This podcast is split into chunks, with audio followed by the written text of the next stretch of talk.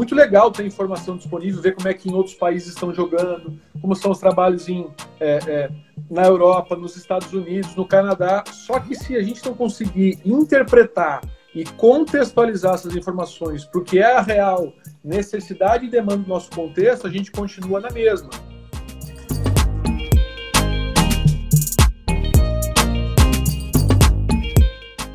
Oi, gente, sejam todos bem-vindos e bem-vindas ao GPSP Conversa. Eu sou a Sara Silvério. E eu sou Paula Cimarelli. E vamos de última live que a gente fez em 2020 lá no nosso Instagram do GPSP.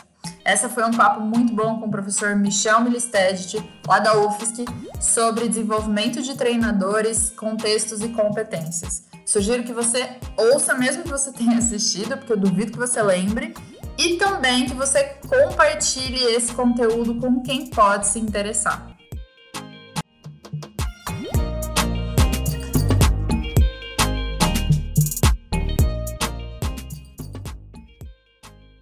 Vamos lá. Primeiro, boa tarde a todos. Boa tarde, Paula. Obrigado pelo convite. Quem ainda é resiliente está conseguindo me ouvir mais um pouco, porque foi uma overdose de Michel aí na semana passada, essa semana em lives. Então tem o pessoal aí que eu já vi que entrou que está conseguindo acompanhar. Não durmam. é, eu acho que você falou, tocou num ponto importante, né, desse esforço que nós temos tentado fazer com o laboratório de pedagogia do esporte e aproximação com a prática. E essa temática que a gente vem estudando dos treinadores é um meio campo muito interessante, é uma ponte que, que a gente está conseguindo consolidar e abrindo é, é, campo para os dois lados, tanto para os práticos, vamos dizer assim, os treinadores que estão nas piscinas, nas quadras, nos campos, virem aos laboratórios, às universidades e, e, e pedindo é, é, ajuda, apoio nos problemas que eles têm, tanto a gente também indo a campo para entender um pouco mais o que são os reais problemas que eles têm, para tentar de alguma maneira ajudar é, por meio da linguagem científica. Admiro muito o trabalho do GPS, do professor Roberto. É, tem uma história interessante que ele não me aceitou no doutorado. depois que eu voltei. Michel leva isso no coração. É, depois que eu voltei de Portugal, depois que eu voltei de Portugal do meu mestrado, eu fui, porque ele era uma das referências ainda na época do que eu estudava, da formação esportiva, uhum. e ele, só que na época ele estava muito ocupado com cargo administrativo, e eu tive até, é, é fui até Campinas para conversar com ele, mas na época eu era do voleibol, ele do basquetebol. ah, assim, não é esporte, dar... né? Vai dar mais problema para mim do que solução. E aí eu voltei e falei, vamos me associar então quem é do voleibol e como diz o, o Juarez, que foi meu orientador, pessoas é, criativas e inteligentes por causa do jogo. Né? Sem, sem resistência, sem rixas aqui de laboratório. Aliás, eu queria dizer que o professor Roberto está nos assistindo, né, professor? O nome dele é Alice. Se você quiser falar com ele, é só falar com a Alice, tá bom? Opa, então ótimo. Não é, não é recado, não é. Então, é interessante de estar voltando aqui. Curiosidades. Com vocês. Uh, enfim, eu, eu comecei uh, minha aproximação com o esporte porque eu joguei voleibol, joguei voleibol no Brasil, tive a chance de ficar um ano em Portugal também jogando quando eu fiz o meu mestrado. E nesse momento foi quando eu comecei a estudar uh, o treinador esportivo, as concepções, o que era a perspectiva de uma formação eh, de atletas em longo prazo. Eu tive a chance de jogar aí com com pessoas, meus técnicos foram de equipes de, de, seleção olímpica, tive colegas, meus melhores amigos são, foram jogadores, ainda são jogadores profissionais, então eu vivi Legal. nesse ambiente que me fazia também querer é, é, dar o máximo. Então, acho que essa experiência de estar de esporte, querendo de alguma maneira se aproximar, que eu via eles na televisão, via eles alcançando um nível interessante, eu falei, ah, eu também, por meio da ciência, talvez consiga fazer isso. E foi onde eu encontrei meu caminho na pós-graduação, no mestrado, depois no doutorado, uh, entendendo um pouco o que era esse treinador esportivo, o que era a formação dele, porque no momento do meu mestrado, o Brasil era, ainda é, mas naquele momento tinha ganho uh, os Jogos Olímpicos de Atenas e todo mundo queria saber qual era a receita da formação do jogador de voleibol. E a gente sabia que não tinha uma estrutura no Brasil. A receita uhum. eram os treinadores. Era um, é um grupo, uma cultura que existia no voleibol é, e, que forjou isso em muitos treinadores e criou uma base muito boa que foi aí durante anos é, conquistando e mantendo esses títulos. E aí a gente vai um passo atrás e fala, bom, se o jogador de voleibol não tem uma estrutura de formação é, e depende do treinador, do trabalho dele, como é que esse treinador se forma, como é que esse treinador aprende? E foi aí onde eu me envolvi no doutorado, em entender programas de formação, e aí eu viajei uh, Espanha, Portugal, Canadá, é, durante o doutorado para entender um pouco mais dos sistemas esportivos. Tive a chance de ir para o Japão também uh, durante o, o, logo após o doutorado. Então eu comecei a estudar muitos os, os programas internacionais para entender o que tinha de diferente, sabendo que o nosso modelo era muito ainda baseado na nos cursos de graduação e nos cursos federativos mais técnicos, mas a gente não via também algo de tão diferente e porque nós não tínhamos resultados como outros países. E aí a gente um exemplo legal de falar é da própria Inglaterra, que mostra aí um, um sistema esportivo, um sistema de formação de treinadores muito alinhado, e isso dá suporte também aos próprios resultados olímpicos que eles têm, tanto em 2012 quanto em 2016. Então, é, isso é o que, que acaba me fascinando e, e o que me levou a, a, a, cada vez mais entender e querer ir a campo para conversar diretamente com esses treinadores, para a gente tentar, de alguma maneira, entender é, como eles aprendem, como eles realmente desenvolvem esse conhecimento, que em algumas modalidades é muito elevado o conhecimento que eles têm, e outras, como a gente poderia ajudar.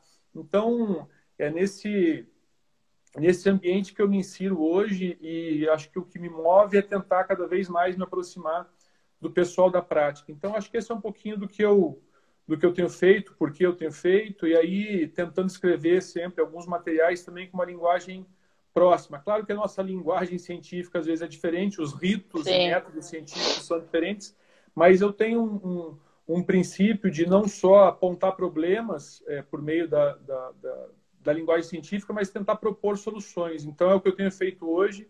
Meus alunos de doutorado hoje, em seus projetos, é muito de programas que nós temos desenvolvido e a gente está tentando entender os efeitos dessa intervenção, os impactos, tanto na formação de treinadores, quanto na formação de atletas e também de pais de atletas. Enfim, minha apresentação é essa. A ideia que eu conversei, é, que a gente conversou, era falar um pouquinho do que eram esses, uh, o que é hoje a realidade da formação de treinadores, os desafios, uhum. os contextos, as competências. Eu acho que eu já falei um pouco na, na, na semana passada, quem pôde ouvir um pouco das, uh, da, do que é a formação do treinador, junto com a Larissa naquela mesa redonda. Eu fui uhum. até é, provocativo no que a gente tem feito e como a gente pode melhorar. E a ideia hoje é falar um pouquinho mais do próprio treinador, os conhecimentos, as competências e os contextos. Então, a ideia é dar um, um panorama um pouquinho geral do que seria é, ser treinador no século XXI, que é o que eu tenho é, é, me perguntado muito hoje, que tem sido... É um mundo diferente de, de, de, de 20 ou 30 anos atrás. É muito diferente hoje você ser treinador. Claro que a base é a mesma, mas as relações... A, a, as formas de estabelecimento de trabalho são diferentes e isso tem uhum. trazido novos desafios. Então, é, o que eu propus hoje para falar um pouquinho é isso.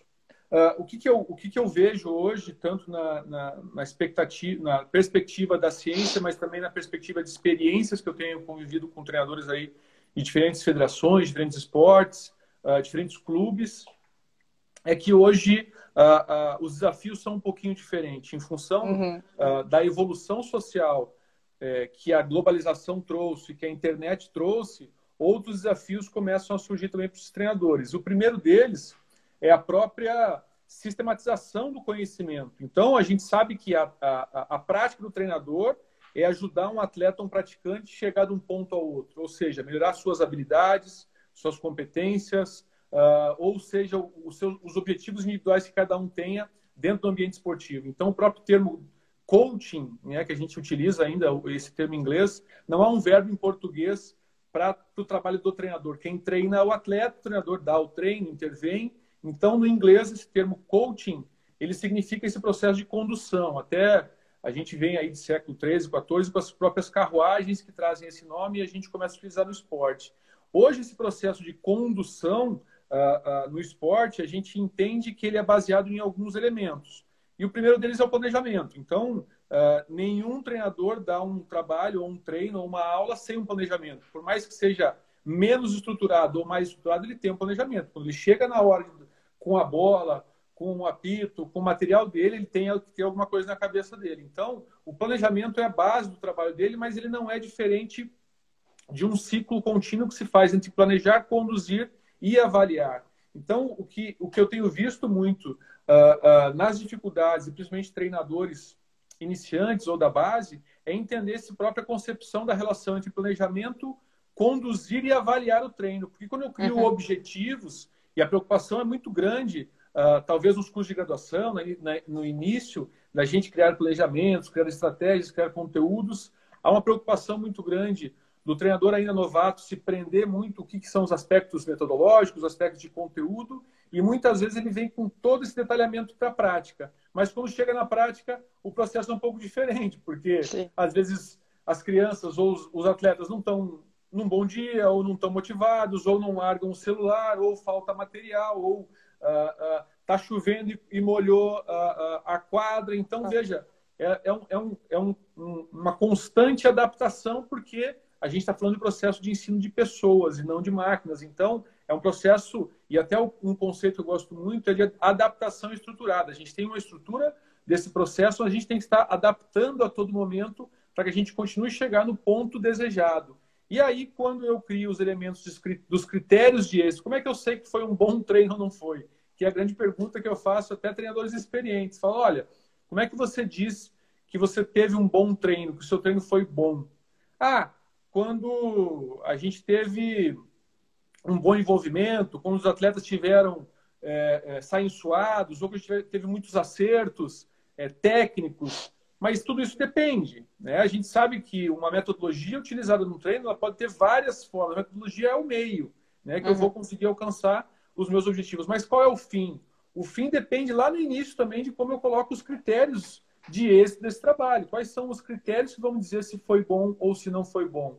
No exercício é, um contra um, dois contra dois, a gente até hoje fala, ele pode ser socioemocional. Colocar as crianças para jogar um dois contra dois no basquete é, é, e ser socioemocional. Sim, se meu objetivo é esse, a minha orientação na condução vai ser baseado nos feedbacks, nas instruções, nos reforços, baseados no, no componente socioemocional. E é uma confusão muito grande que nós temos ainda hoje nessa preocupação do treinador iniciante, é que ele tenta planejar o máximo possível a complexidade das tarefas, a, a progressão das tarefas, mas esquece muito do ponto final, o que, que ele está avaliando, porque durante o processo de condução do treino ele começa a dar instrução, feedback, instrução, feedback, e muitas vezes o excesso de informação para o atleta atrapalha na retenção de aprendizagem. Então, por isso que é importantíssimo a gente ter os critérios de avaliação, porque minha informação que eu estou dando de reforço, de instrução, de feedback, seja ligada a esse, a esse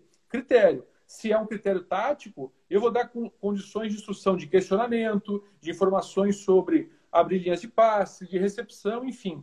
Assim como o técnico, eu falo sobre um movimento específico, sobre correções uhum. uh, uh, biomecânicas, articulares, que é fundamental dependendo da modalidade. Então, é fundamental nesse processo de sistematização do próprio conhecimento esse entendimento da onde queremos chegar. E muitas vezes hoje, e até no alto rendimento que a gente tem visto, é, o não uso mais das periodizações clássicas, porque a gente não consegue mais periodizar, nós estamos falando de seres humanos. Ou, na verdade, eu, eu até volto, será que nós conseguimos algum dia periodizar naquele momento planejamento clássico, anual, plurianual, porque hoje o conceito é muito estrito de avaliações constantes. As adaptações são muito uh, uh, uh, rápidas e a gente sabe que adaptações às vezes não são só físicas, morfológicas, a gente está falando de adaptações do entendimento, do processo cognitivo, da, da aprendizagem. Então, é, dependendo do esporte, o termo muito utilizado hoje é de microperiodização. Então, periodizações semanais sobre objetivos de trabalho mas com critérios de, de avaliação muito próximos, porque a gente precisa entender onde estamos chegando a cada semana para fazer um replanejamento. Então, esse ciclo contínuo da tarefa do treinador é algo que tem que ficar muito claro e a gente tem falado pouco. Nós falamos pouco sobre a avaliação. A gente fala muito sobre Sim. planejamento, métodos, formas de trabalho, processos de condução e falamos muito pouco sobre a avaliação, que é um processo contínuo, mais ou menos estruturado. Alguns esporte de alto rendimento já tem feedbacks estatísticos sobre o treino, de softwares que já dá altura de salto, velocidade, frequência cardíaca, é, ou próprio é, questionários de percepção de esforço ou de repouso que os próprios atletas já, já, já fazem ao final da sessão. Mas imagina para um treinador de base, para um treinador é, de uma escolinha, de um projeto social, como ele avalia? Se não tiver muito bem claro quais são esses critérios da avaliação da sessão de treino dele ou mesmo do, do, da semana de treino dele, ele não sabe para onde está indo. Então, o processo de coaching é a condução de um ponto a outro, eu sei que eu estou carregando, eu estou conduzindo, mas para onde eu não tenho muito bem claro por quais caminhos eu estou percorrendo ou qual a distância que é que eu percorri naquele dia. Então é fundamental que nós tenhamos uh, critérios, mesmo que ainda subjetivos e, e, e, pessoais, sobre essa qualidade do treino, porque é a continuidade desse processo de planejamento, condução e avaliação que vão fazer com que hajam melhorias uh, do processo de aprendizagem desse atleta, em seja qual das competências ele esteja buscando. Com certeza.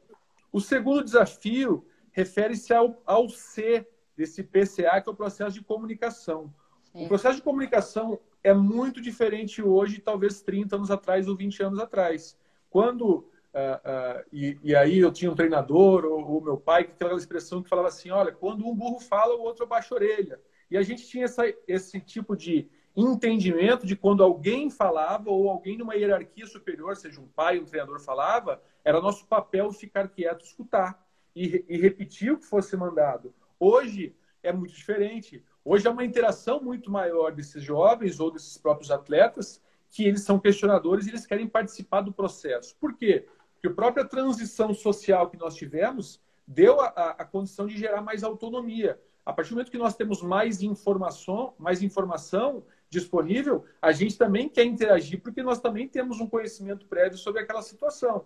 E, e, e os domínios de hierarquia social não são mais os mesmos, porque antes uh, uh, a pessoa que era mais velha falava, a gente respeitava e, e atendia. Hoje, por, pelas relações sociais, seja em família, seja em escola, seja em comunidades, não há um distanciamento mais tão grande sobre hierarquias. O que acontece no esporte? Ele reproduz o que a sociedade também traz. Então, não há mais aquele processo de atleta na maioria das modalidades. A gente sabe que o que eu quero dizer é que nesse processo de transformação social dos últimos anos, o atleta tem vindo também com outro perfil, que não é mais um perfil apenas passivo. É um atleta que tem mais autonomia, é um atleta que tem mais informação, que tem mais conhecimento, e ele a todo momento está questionando e desafiando esse treinador. Então, a capacidade de comunicação uh, explícita desse treinador tem que melhorar muito. Não só verbal, mas também afetiva, visual, de uma maneira em que eu consiga engajar esses jovens atletas ou atletas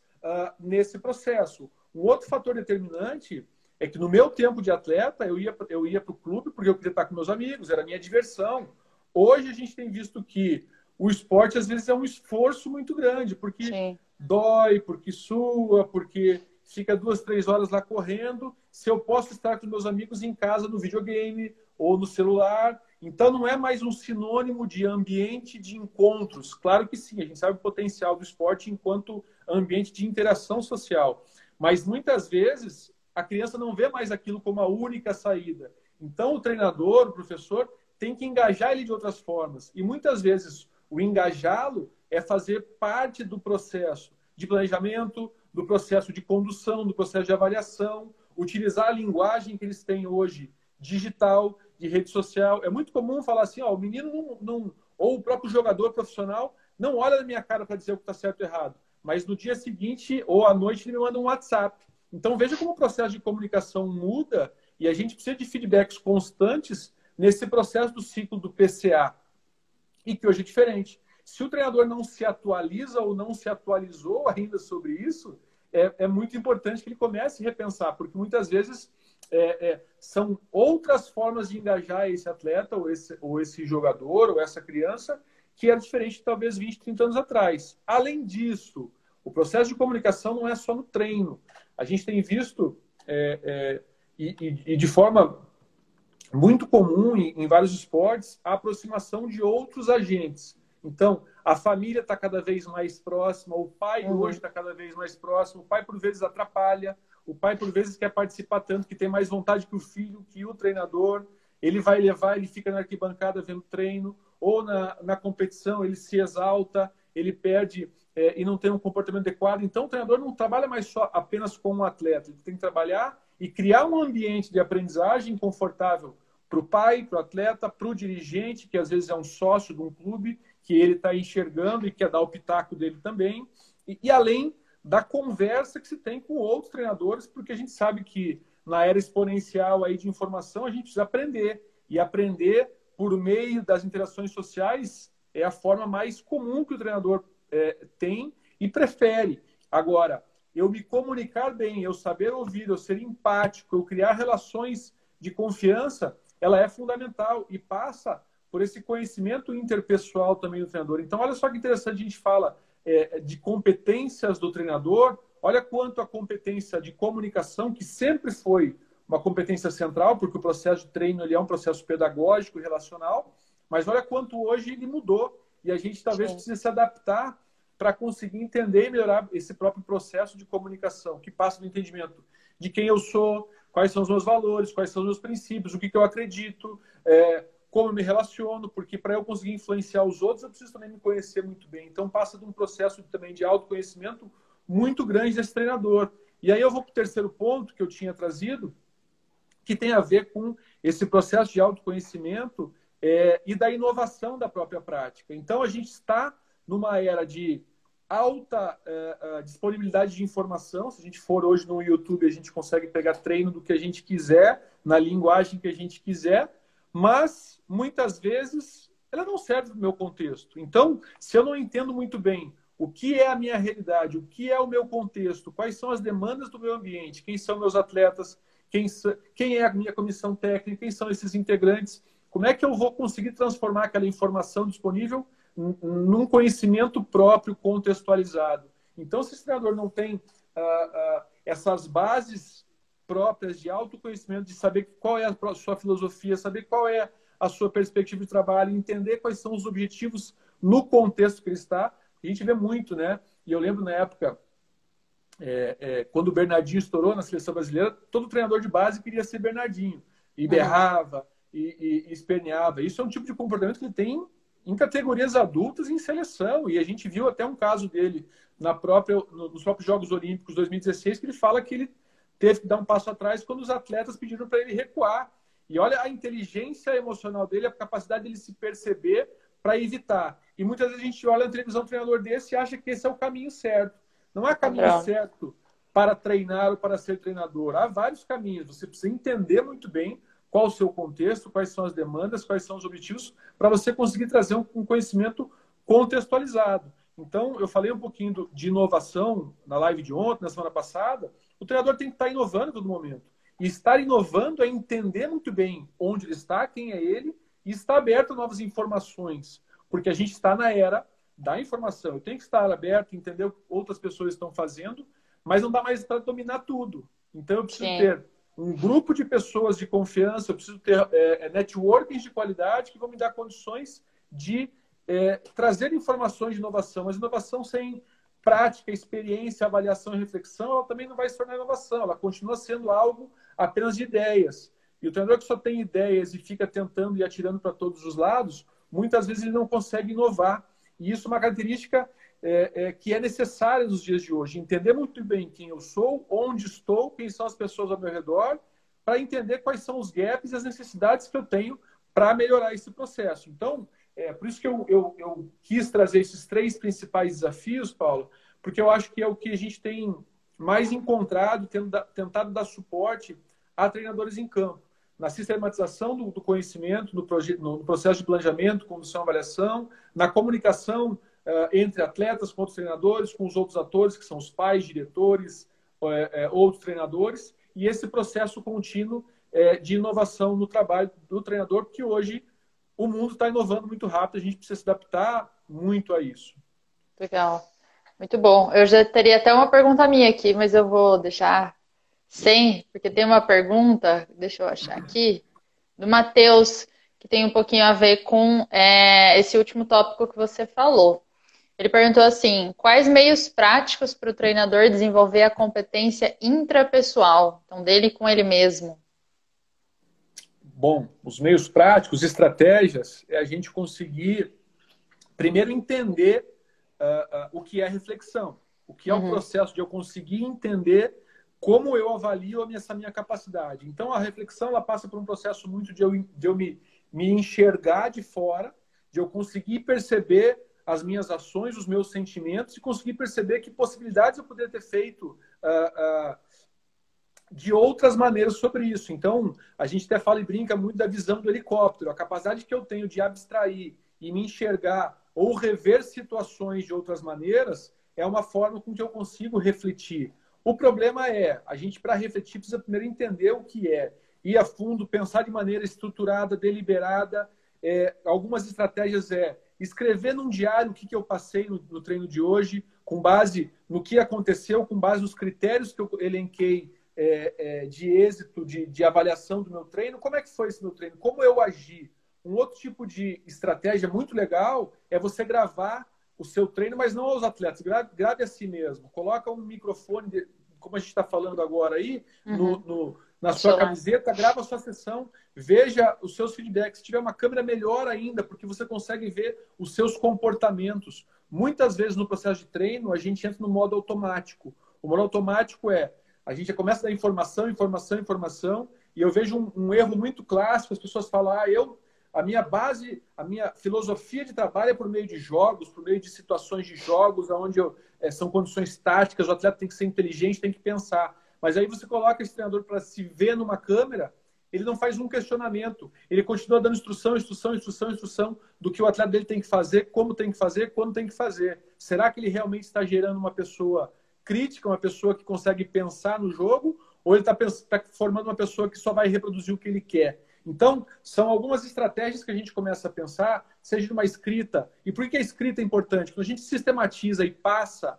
os nossos pensamentos para algo escrito, a gente começa a sistematizar. Cognitivamente, é um processo que me ajuda a encaixar essas informações que muitas vezes a nossa cabeça fica, fica voando nesse processo de reflexão. E aí sim, com a prática, você consegue ir é, talvez em, em, níveis mais profundos que eu falei da visão do helicóptero, de entender seus sentimentos, mas é um processo que a gente deve iniciar.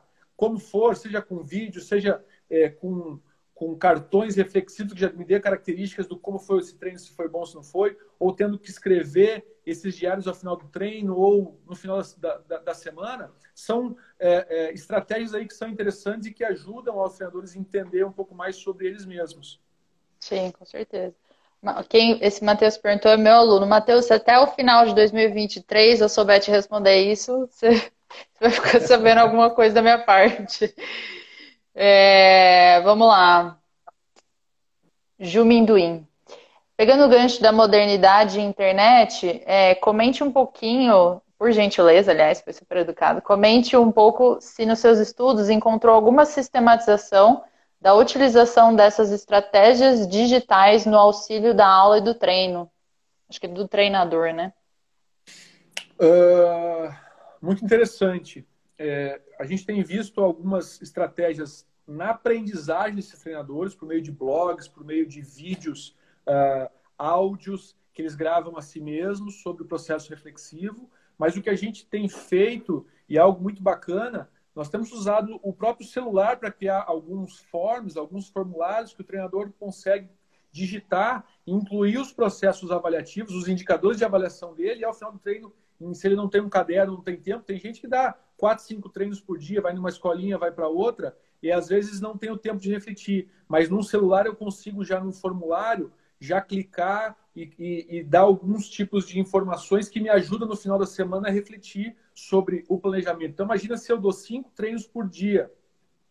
É, é, são 25 treinos no final da semana. Como é que eu lembro do treino da segunda-feira ou da quarta-feira? A partir do momento que eu tenho uma planilha e abro ela no sábado, as 25 avaliações que eu fiz, eu consigo ter uma organização um pouco melhor sobre a qualidade daquele treino, que tipo de é, qual o volume e intensidade que eu trabalhei, ou que critérios que eu utilizei, para eu continuar nessa, nessa constante de avaliação. Um outro fator legal que a gente tem utilizado, e até com experiências práticas com alguns treinadores, é fazer com que os atletas avaliem o treino por meio desses formulários também. Então, o atleta, por meio de grupos ou por formulários, também começa a se autoavaliar. É muito importante que o atleta entenda a si mesmo. E tem uma característica muito comum dessa geração, é que eles querem entender mais sobre eles mesmos, eles querem entender qual é a evolução deles, onde eles estão evoluindo, como eles estão evoluindo. Então, gerar informações que o uso do recurso tecnológico pode dar, é, é, pode ser utilizado como inserção dessas informações, é muito legal para ele também se auto-perceber na evolução. A gente fala muito sobre o, o aqueles questionários de percepção de esforço ou de percepção uhum. de recuperação, a gente também tem criado a percepção técnico-tática, como eu me senti na qualidade técnico-tática desse treino. Isso faz com que esse atleta melhore o próprio foco dele no trabalho e a comunicação entre treinador e atleta começa também a ser amplificada, porque eles começam a dialogar numa linguagem muito mais próxima sobre os objetivos individuais, os objetivos coletivos das equipes e aí por diante. Então, são alguns exemplos que a gente tem visto uh, uh, em investigação e na prática utilizando recursos tecnológicos. Que legal. Alexandre, não sei se é o seu Alexandre. Por meio desses critérios, uh, quais critérios? Talvez o que você falou. Saber onde se quer chegar pode ajudar nas conversas com pais de atletas e gestores esportivos? Hum, muito.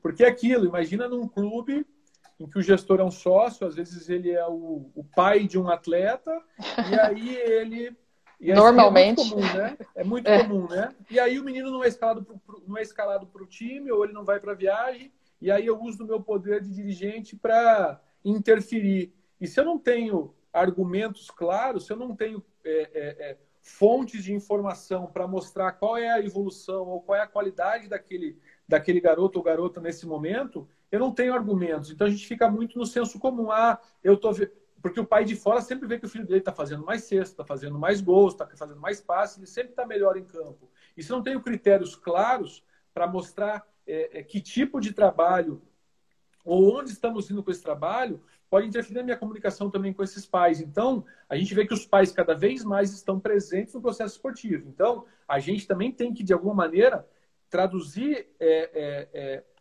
o, o, rendimento, o rendimento nesse processo que eu falo da melhoria da aprendizagem, uhum. também informações que eles consigam entender. Porque muitas vezes a gente parte do, dos critérios de avaliação da minha cabeça, que a gente fala que o treinador, muitas vezes, quando vai pedir quais são os critérios, ele não consegue determinar quais são esses critérios. E a partir do momento que a gente tem isso de maneira sistematizada e clara, é muito mais fácil de eu conseguir dar esse feedback para a família e, e e, faz, e faz com que esse pai venha para o meu lado e não, e não seja também um inimigo, muitas vezes, porque o filho dele não está jogando, ou porque ficou no banco, ou porque não foi viajar. Sim. E vai muito ao encontro do que a gente conversou na última quinta, última quinta, acho que foi com o Vitor, de expor os objetivos, né? Deixar tudo bastante claro para a família. Porque senão realmente fica algo bastante no escuro. Olha só essa pergunta. Danilo, Hoje a questão de intercâmbio de conhecimento está deixando o treinador brasileiro mais próximo do estrangeiro? Quanto de positivo e negativo existe nesse processo? É uma pergunta muito difícil, porque quanto mais informação a gente tem disponível, também pode ser uma armadilha, porque se a gente continua a entrar no método reprodução, uhum. a gente entrar no processo de reprodução, a gente não sabe para onde a gente está indo. É muito legal ter informação disponível, ver como é que em outros países estão jogando, como são os trabalhos em, é, é, na Europa, nos Estados Unidos, no Canadá. Só que se a gente não conseguir interpretar e contextualizar essas informações para o que é a real necessidade e demanda do nosso contexto, a gente continua na mesma. E eu tenho visto isso muito, tenho criticado uh, muito no futebol, que é o que a gente mais vê, a gente sabe que é futebol e o resto dos outros esportes, e também é o que parece mais na mídia, mas essa tendência dos treinos táticos, da periodização tática, dos princípios de jogo. Claro que eu estou falando de maneira bem geral e bem grossa. Isso já tem mais de, talvez, 15 anos que começou uh, esse movimento. Eu, eu, eu, estava no Porto, eu morei no Porto, da Universidade do Porto, que é uma das precursoras desse tipo de,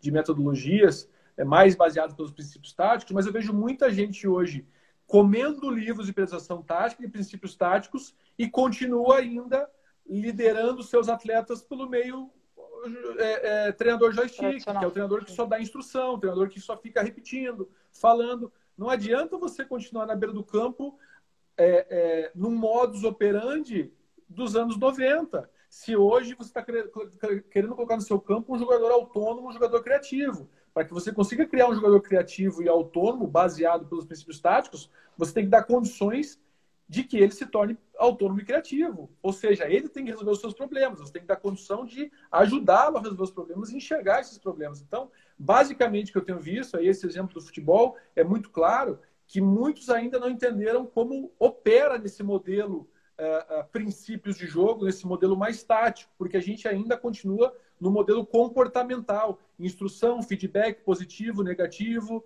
é, é, que é o que a gente aprendeu a fazer até os anos 2000, que era a base é, pedagógica, didática que nós tínhamos aí muito forte e ainda temos até hoje. Com certeza. E aí da importância, de novo, né, da reflexão da própria prática e acrescento aqui a importância de você ter uma comunidade de treinadores onde você possa compartilhar as suas experiências práticas, para alguém olhar e falar, não, pera, não é por aí, acho que você está fazendo isso, mas talvez não seja. Então, de Exatamente. estabelecer relações de confiança né, Até... né, com outros treinadores. É até voltando àquela pergunta da reflexão, a reflexão só não é, ela não é apenas inici, é, é individual, ela Sim. também pode ser coletiva, ela também pode ser em pares, porque muitas vezes eu tenho limitações sobre o que eu sou, quem eu sou, como eu me enxergo, e, e muitas vezes eu não me enxergo de forma diferente.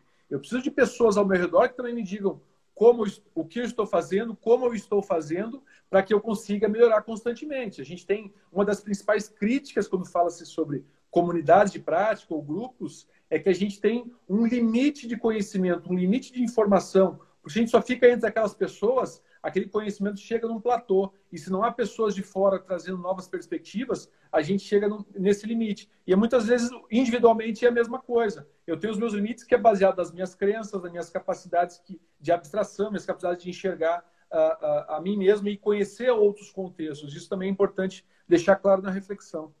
Com certeza. Então, até por isso é legal olhar o de fora, mas contextualizar com a sua realidade, né? Essa pergunta aqui, eu espero que você responda. Thaís, professor, você acha que há falhas na graduação ao preparar o futuro treinador? Leia a tese dele, tô brincando. Vai lá. É, é, minha tese fala um pouco sobre isso. Eu não vou falar sobre críticas, não. Eu acho que a gente Legal. tem um sistema, acho que a gente tem um sistema muito bacana de formação inicial, tá? A gente acha que a graduação vai preparar o treinador para a carreira, não vai. Ela é formação é. inicial, ela, é, ela vai dar condições de você ter conhecimentos para ser, serem aplicados em práticas, esses critérios de planejar, conduzir, avaliar, baseados em aspectos fisiológicos, biomecânicos, uh, sociais, pedagógicos. A gente tem uma gama de conhecimento ali, só que muitas vezes o aluno não está preparado ainda para entender toda aquela informação que é trabalhada em quatro anos. A gente começa a só ter significado disso quando a gente vai à prática e começa a experienciar problemas. Fala, putz, o que, que eu faço agora? Eu vivo muito nesse dilema porque eu dou uma disciplina de pedagogia do esporte, a gente trabalha nessa perspectiva dessas competências do treinador, mas é no primeiro ano do curso, no primeiro semestre, é a primeira aula da vida deles na graduação comigo. Então, imagina, como é que ele vai antever as realidades, as experiências dele, quando eu falo para ele de critérios, de perspectivas metodológicas, ele não está preparado para aquilo porque ele não teve as suas experiências. Então, é Sim. é fundamental hoje que esse uh, uh, treinador saia da universidade entendendo o que é aprender, que a aprendizagem é um processo contínuo, que é um processo que depende da reflexão, depende do acesso à informação, da capacidade de digerir informações para que eu continue me desenvolvendo. Mas eu vou falar é, de maneira com, talvez, com propriedade, porque pouquíssimos países têm graduação em educação física que formam um treinador. Muitas vezes eles fazem cursos de fim de semana ou de semanas e são treinadores. Olha que diferença que nós temos num programa de quatro anos que vai te preparar para o uh, campo de trabalho, com estágios, com práticas pedagógicas, com disciplinas diversificadas. A minha crítica não é o processo, a, gente, a minha crítica é que a gente ainda pode melhorar mais ainda o estágio, as práticas pedagógicas a extensão. É isso que eu acho, mas eu vejo que nós temos sim uh, uh, um bom. Tem, temos que ter bons olhos, porque a gente tem de graduação, quando a gente começa a conhecer outros sistemas de formação. Com certeza. Aliás, vou pegar um gancho aqui. Tem uma pergunta do Léo. É, como você percebe a formação de treinadores a partir do COB e das confederações no Brasil, já que estamos falando de é, espaços mais formais, né, de aprendizagem? Uh, eu vou repetir o que eu repeti na semana passada, na mesa uhum. uh, da UFES é, o Brasil tem um sistema único de formação de treinadores inicial e continuada. Assim como a gente tem quatro anos de formação e prepara um treinador competente para a prática, mais no ambiente de iniciação esportiva e projetos sociais do que o rendimento, nós temos um sistema de continuidade, que as federações e confederações promovem cursos, então, que dão continuidade para esse treinador se desenvolver para o ambiente de performance, e o COB tem um programa de treinadores de alto rendimento. A visão que eu tenho é um sistema muito bonito, mas ele não é integrado. E esses conhecimentos, eles não são complementares. Muitas vezes esses conhecimentos se repetem. Eles são baseados numa racionalidade técnica. É, conhecimentos de preparação física, técnicos, táticos. Aí você, você passa 500 horas de um curso de federação é, é, tendo conhecimentos técnicos, táticos, físicos, psicológicos, mas nada sobre a capacidade de reflexão, nada sobre a capacidade de se comunicar, de se relacionar. E a gente vai para um curso de alto rendimento, a gente volta a ter disciplinas de comportamento motor, de pedagogia do esporte, que são também conhecimentos técnicos, conhecimentos de base de conhecimento profissional, e que pouco explora essa relação intrapessoal e interpessoal que hoje está se tornando fundamental para o treinador. Então, o que eu vejo é o treinador mais experiente, ele não precisa mais estar com, tanto, uh, com tanta carga horária ou tanto tipo de esforço para desenvolver aspectos profissionais da sua metodologia, do seu trabalho, mas sim sobre se relacionar, de se conhecer, de se entender melhor para que ele continue inovando. É isso que eu vejo nessa continuidade. Nós temos um sistema único no mundo, mas que a repetição de conhecimentos e conteúdos faz com que a gente tenha esses gaps e aí a prática que vai dar o, o real caminho de aprendizagem para esse treinador ainda no Brasil. Legal. Vamos lá que tem mais coisa. Tem alguns estudos uh... aí, tá? Se o pessoal depois digitar, tem um estudo falando sobre esses sistemas esportivos federativos e COB, sobre, federação, sobre formação inicial, tem alguns estudos de sequência aí que mostram bem esse panorama.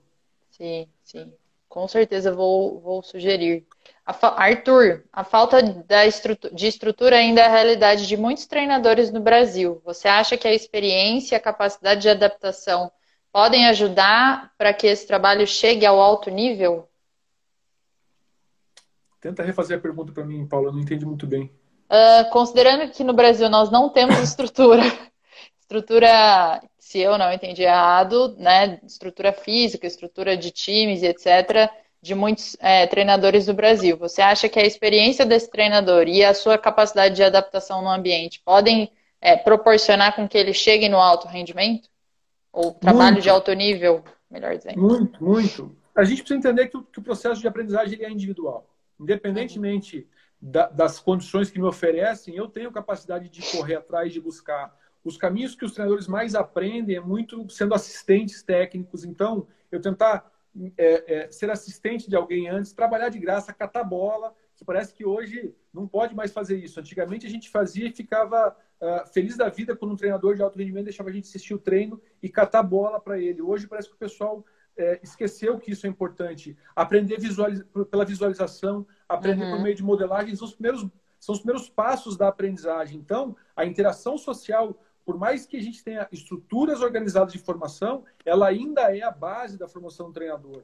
A gente tem que entender que a experiência, ela favorece a sua aprendizagem, mas a experiência refletida, ela acelera muito mais esse processo. Então, é fundamental que a gente entenda que tipos de estratégias pessoais eu posso ter, é, eu posso aprender, que, que redes de, de, de, de pessoas e networkings eu posso me ligar para continuar me desenvolvendo. E aí sim, a gente sabe que uh, contatos abrem portas. Então, por isso, Sim. mais uma coisa de, de, importante do relacionamento interpessoal, eu consegui é, ir em eventos, eu consegui ir assistir e me aproximar de pessoas que trabalham nos ambientes que eu gostaria de trabalhar, porque é fundamental uh, uh, esse tipo de, de, de, relacionamento, mas disposição, humildade e interesse. Isso hum, acho que não tem momento histórico que vai, que vai tirar essas características para o processo de aprendizagem. Com certeza. É, legal, tem uma pergunta aqui interessante. Vamos lá. Luciano, como avalia o papel da psicologia do esporte no processo de formação do treinador?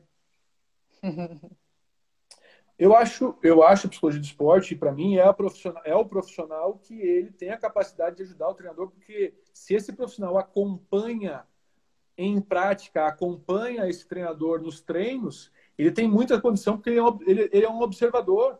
Ele é, pode ser um amigo crítico, ele pode ser uma pessoa que vai dar essas informações para o treinador. Agora, a visão tradicional que a gente tem do psicólogo do esporte ainda é aquele que só atende o atleta quando tem problema. Ele não está entendendo o que é o contexto, ele não está entendendo o que é a realidade do que se passa, e muitas vezes o próprio treinador se nega a ter uma relação aberta com ele porque não acompanha e não entende quais são os problemas. Então, ele só tem uma visão específica de um lado do atleta e não consegue acompanhar. Então, ah, eu creio que o psicólogo do esporte, integrado ao processo de treino, ele, tem uma figura, ele é uma figura potencial para ajudar esse treinador a se desenvolver. Mas na visão tradicional do psicólogo do esporte, apenas como apoio ao atleta, ele não tem ainda muito papel na formação do treinador. Então, eu vejo que pode ser feita uma integração muito maior ainda, porque essa pessoa tem um potencial, um conhecimento, uma capacidade sobre aspectos comportamentais, aspectos de aprendizagem que pode ajudar esse treinador. Legal. Agora vai, eu vou fazer uma pergunta minha aqui. Ah, ok, a gente está pensando num cenário onde a gente tem um psicólogo junto, enfim, onde a gente tem acesso. E vamos pensar na maior parte, vai, da, da, da população aí de treinadores, chuto eu, do Brasil. É, eu sou treinadora, meu caso, eu sou treinadora numa escola, no, no esporte de extensão, né? É, como que eu posso potencializar minha aprendizagem nesse ambiente, sabe? No meu caso, eu tenho um grupo de treinadores que trabalham junto comigo. E se não for? E se eu for uma pessoa sozinha? Como que eu faço, sendo que eu já me formei? É você e seus atletas na quadra, né? Uhum. É, é, sem ninguém em volta ou sem ninguém para conversar. Primeiro Sim. é ver o que é ninguém para conversar. muitas vezes a gente tem contatos de pessoas que não precisam ser especificamente treinadores, mas são pessoas que lidam no processo pedagógico, são pessoas que lidam no processo de autoaprendizagem, em processo de gestão de pessoas. São, a gente tem que começar a mapear, talvez assim, quem sou eu, onde eu estou, quem são as pessoas de confiança à minha volta, quem são as pessoas que eu posso conversar sobre alguns aspectos da autoaprendizagem, da gestão emocional, do relacionamento com atletas, é, é, nesse aspecto. Mas não só isso. Lembrar que os atletas nos ensinam muito. Os atletas podem ser fontes de informação muito grandes para nós. Então, você começar a criar é, é, rotinas, ferramentas que ajudem ele também, eles a darem informações sobre a qualidade do treino, como eles estão evoluindo, o que eles gostariam de fazer, acaba sendo fundamental. Não só para o engajamento deles, que a gente tem visto hoje que o engajamento, não só de crianças, mas mesmo em, em, em adultos profissionais, uh, uh, é muito grande quando eles se sentem pertencentes do processo. Então, trazer esses atletas, as crianças pertencentes ao processo, te ajuda a melhorar a qualidade própria de condução deles, mas também te dá muitos feedbacks sobre a qualidade do treino. E outra coisa, livros, artigos, internet estão disponíveis, a informação está disponível, não, não está só nas pessoas. A dificuldade é eu ter a capacidade crítica de ter a leitura sobre aquela informação refletir para contextualizar naquilo. E sempre o, o, a experiência, tentativa, erro, é fundamental no nosso caminho de aprendizagem. Então, tem algo novo? Contextualizou? Vai à prática, verifica. Deu certo? Continua. Não deu certo? Joga fora e vamos para frente. E Sim. tem feedback de quem está à sua volta. Então, a gente não precisa ter grandes estruturas aí é, de trabalho, mas estando em relações de confiança com atletas, com outras pessoas, é, é sempre um, um, uma estrutura de suporte para a aprendizagem. Sim. Me arrisco a dizer aqui, é, eu, eu tenho acompanhado um movimento de treinadores de basquete. A Yura deve estar acompanhando aqui o, o, a nossa live, ela está participando disso. O quanto as pessoas têm aproveitado desse momento da pandemia para estabelecer novos laços, né, entre outros treinadores de diferentes ambientes, mas que trabalham com modalidades semelhantes. É, e para começarem a, a, desenvolver realmente ambientes ou comunidades, não vou usar o termo comunidade de prática, mas comunidade no sentido de vínculo, né, com pessoas que trabalham mais ou menos no mesmo cenário para aprenderem junto, né? Então acho que aproveitar desse momento, quem está assistindo essa live, né, aproveitar desse momento aí para criar esses laços e quebrar um pouco a nossa é, ideia ou cultura de que a gente não tem que compartilhar aquilo que a gente está fazendo. Pelo contrário, né? Quando a gente compartilha, é que a gente potencializa isso. Então, acho até que você pode. A gente tem só mais quatro minutos, mas acho que é, um comentário final sobre isso, assim, sabe? dessa cultura que a gente tenta. É, que a gente ainda precisa quebrar, sabe? Dessa. Não, não vou compartilhar porque é um segredo, senão já era, acabou.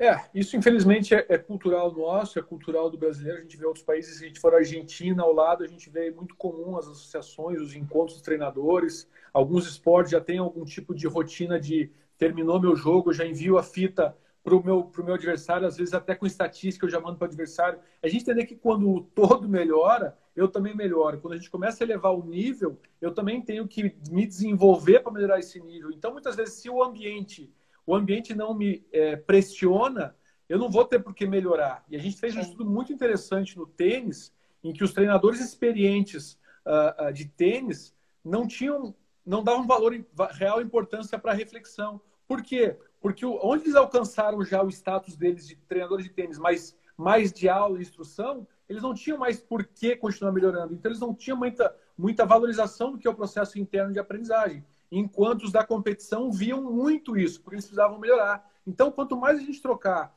Quanto mais a gente tiver um conhecimento uh, uh, comum, trocado, melhor vai ser o nosso entendimento sobre o que é a base da nossa profissão ou da nossa área esportiva e outras formas de aprendizagem e melhoria de inovação começam a acontecer. É o caso que eu falei lá no começo do Brasil. Por que, que o Brasil no voleibol alcançou esse status? Porque a comunidade de treinadores era muito alinhada na mesma linguagem, trocas, e fez com que esse conhecimento fosse dissipado na maioria das regiões do Brasil onde existia um voleibol desenvolvido. Isso fez com que a gente começou, começasse a ganhar títulos e títulos e inovando cada vez mais. Porque ser campeão do sub-12, do sub-13, do sub-15 não garante nem que seu atleta se torne profissional, não Sim. garante que você vá ser empregado em outro lugar, não garante que você melhore nada. Mas a gente ainda tem a cultura do resultado a curto prazo. Quero ser o campeão do 12 para levar o caneco para casa. Ano que vem todo mundo já esqueceu, não sabe nem quem é. Nem o atleta lembra mais. Então, a gente tem que mudar realmente a cultura no sentido de processo em longo prazo de desenvolvimento, tanto do atleta quanto do treinador.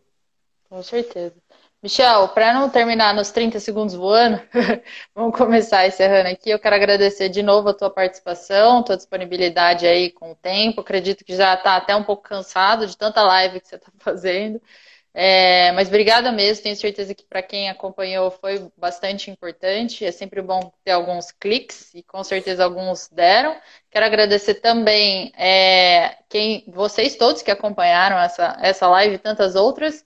E a minha equipe aqui de apoio, Thalita e a Uissara, que não deixam a, o jogo parar, porque sem elas não rolarei essa live, não, mas tudo certo. E é isso, obrigada mesmo. Não sei se você quer falar alguma coisa.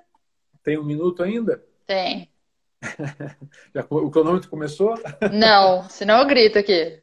Obrigado. Não, Paula, só queria agradecer é, a oportunidade, a oportunidade de a gente estar falando com, com outros laboratórios, outras pessoas. Muitas vezes a gente fica fechado no nosso e com as pessoas ao nosso redor. E acho que a internet dando essa condição de a gente conseguir extrapolar fronteiras realmente Sim. e ter outras conexões.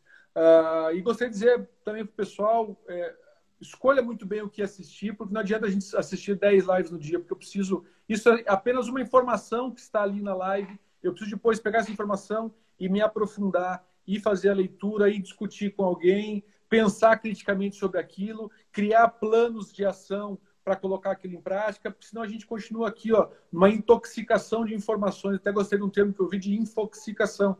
É, por mais que seja um momento é. muito bacana de acesso a novas informações, a gente tem que ter muito cuidado também de como a gente vai lidar com essas informações. É. Porque a gente só consegue evoluir por meio do pensamento crítico, da reflexão, dessa aprendizagem interna. Então, é fundamental que a gente também faça esse processo reflexivo nesse momento de quarentena, que vai nos dar condições de continuar evoluindo, entender nossa realidade, entender quem nós somos, nosso contexto, para realmente continuar é, nesse processo contínuo aí de aprendizagem.